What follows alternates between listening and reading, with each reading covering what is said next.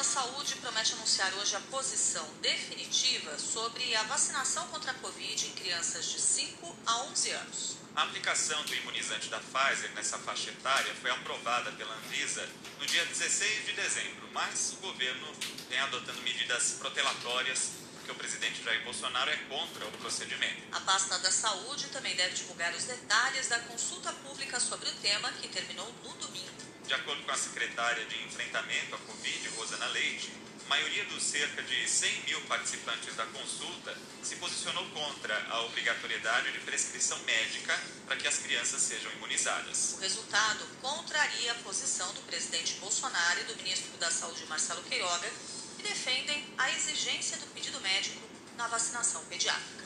A maioria mostrou concordante com a não compulsoriedade da vacinação e a priorização das crianças com comorbidade. A maioria foi contrária à obrigatoriedade de prescrição médica no ato de vacinação. Hoje, teremos a penúltima etapa deste processo e amanhã materializaremos um documento com as diretrizes a serem adotadas em todo o nosso país referente ao tema.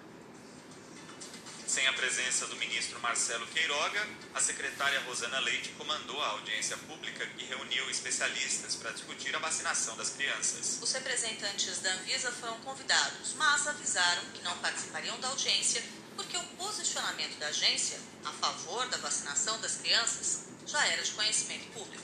A deputada bolsonarista Bia Kisses, do PSL, que é presidente da Comissão de Constituição e Justiça da Câmara, levou três médicos negacionistas. Entidades ligadas à pediatria e à imunização defenderam a inclusão das crianças no Programa Nacional de Vacinação e reafirmaram que a vacina é segura. Para a coordenadora do Comitê de Imunização da Sociedade Brasileira de Infectologia, Rosana Richtmann, cobrar a prescrição médica significa privar crianças vulneráveis do acesso às doses.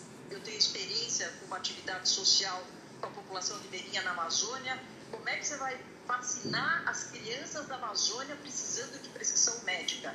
Isso, na minha opinião, vem do país como um todo, eu acho que é uma barreira muito grande para a implantação desta vacinação. Na audiência pública, a vacinação das crianças também foi defendida por especialistas como representante da Sociedade Brasileira de Pediatria, Marco Aurélio Safadi, e o infectologista Renato Kifuri, da Associação Médica Brasileira. Dados em relação à vacina uh, de crianças de 5 a 11 anos de idade, os estudos que fizeram, vamos dizer, que ampararam a autorização de uso dessa vacina. A vacina propiciou, primeiro, uma resposta imune que foi não inferior àquela verificada em adulto prevenir hospitalizações, prevenir mortes. Há dados de eficácia dessa vacina mostrando que, entre os que foram vacinados, o risco de contrair Covid-19 em qualquer uma de suas apresentações, um dos desfechos mais desafiadores de prevenção, de 90%. Nós já temos é, justificativas éticas, é, epidemiológicas, sanitárias, de saúde individual e de saúde coletiva que justifiquem a vacinação das crianças de 5 a 11 anos, a ANB conclama que todos os pais responsáveis, quando as vacinas estiverem disponíveis, vacinem seus filhos. Hoje também termina o prazo dado pelo ministro do Supremo, Ricardo Lewandowski, para que o governo tome uma decisão sobre a inclusão ou não de crianças no plano de vacinação contra a Covid. O ministro da Saúde, Marcelo Queiroga, ficou irritado ao ser perguntado se a vacinação das crianças iria começar a tempo da volta às aulas. Vacinação não tem relação com aula, né? Inclusive a Unicef já apontou isso, a ONU, a Organização Mundial de Saúde, é parar de criar é, espuma em relação a questões é, que são secundárias em relação ao enfrentamento da pandemia da Covid-19. Essa é a maior forma de garantir uma segurança maior para as crianças? Bom, você leu o estudo que saiu publicado no New England Journal of Medicine sobre a vacina de 5 a 11 anos? Então, tem que ver, lê uma consulta pública, lê o documento que está lá. Então, se a gente vai tomar as decisões baseadas em estudos randomizados, em ciência de melhor qualidade, ou se toma só baseado em opinião de especialista. Às vezes são especialistas que não são tão especialistas assim, tá bom, pessoal? Nessa declaração que você acabou de ouvir, o ministro Marcelo Queiroga deu uma informação distorcida na tentativa de contestar a decisão da Anvisa de liberar o imunizante para crianças em caráter emergencial.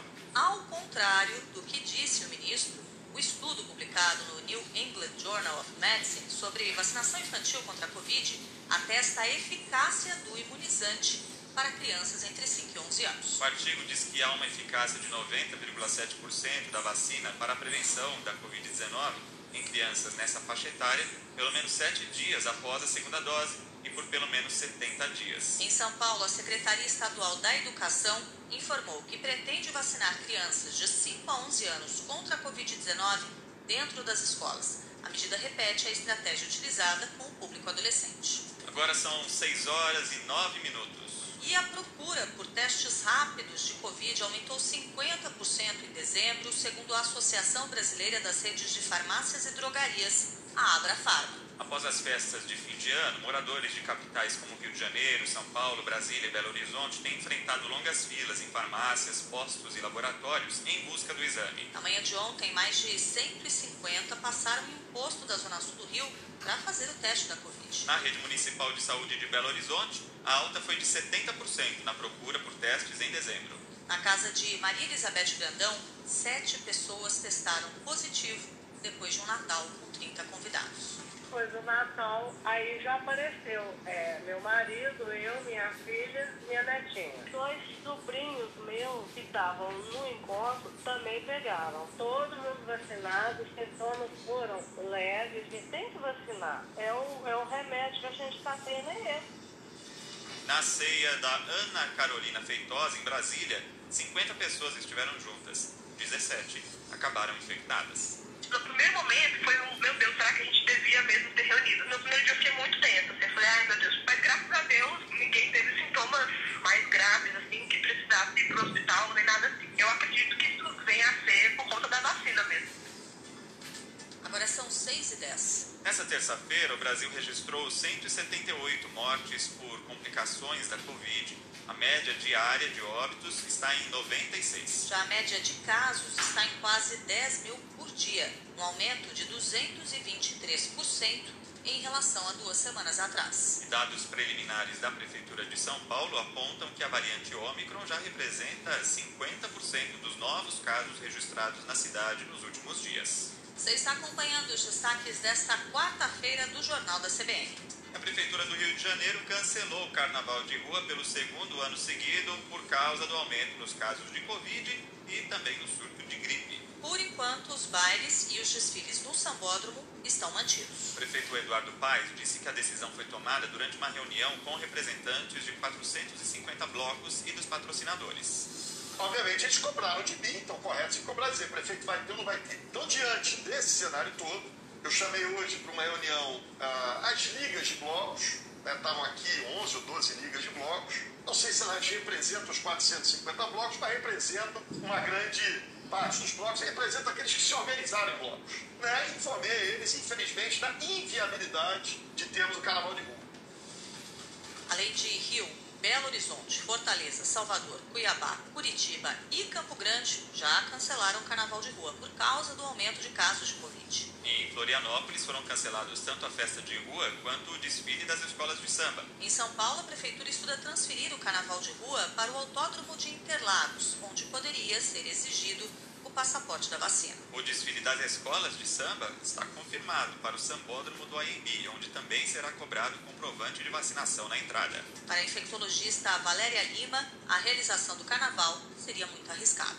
A gente pensar na possibilidade de carnaval, porque é até possível que a gente tenha um aumento bem importante do, da Covid, da influenza, ainda bem antes do carnaval. Então, a gente pensar em, em aglomerações, ainda mais em sabe que não é viável manter os protocolos de segurança nesse tipo de, de ambiente, pensando também é, na Omicron, a variante, que uma das principais características é a disseminação muito rápida e muito.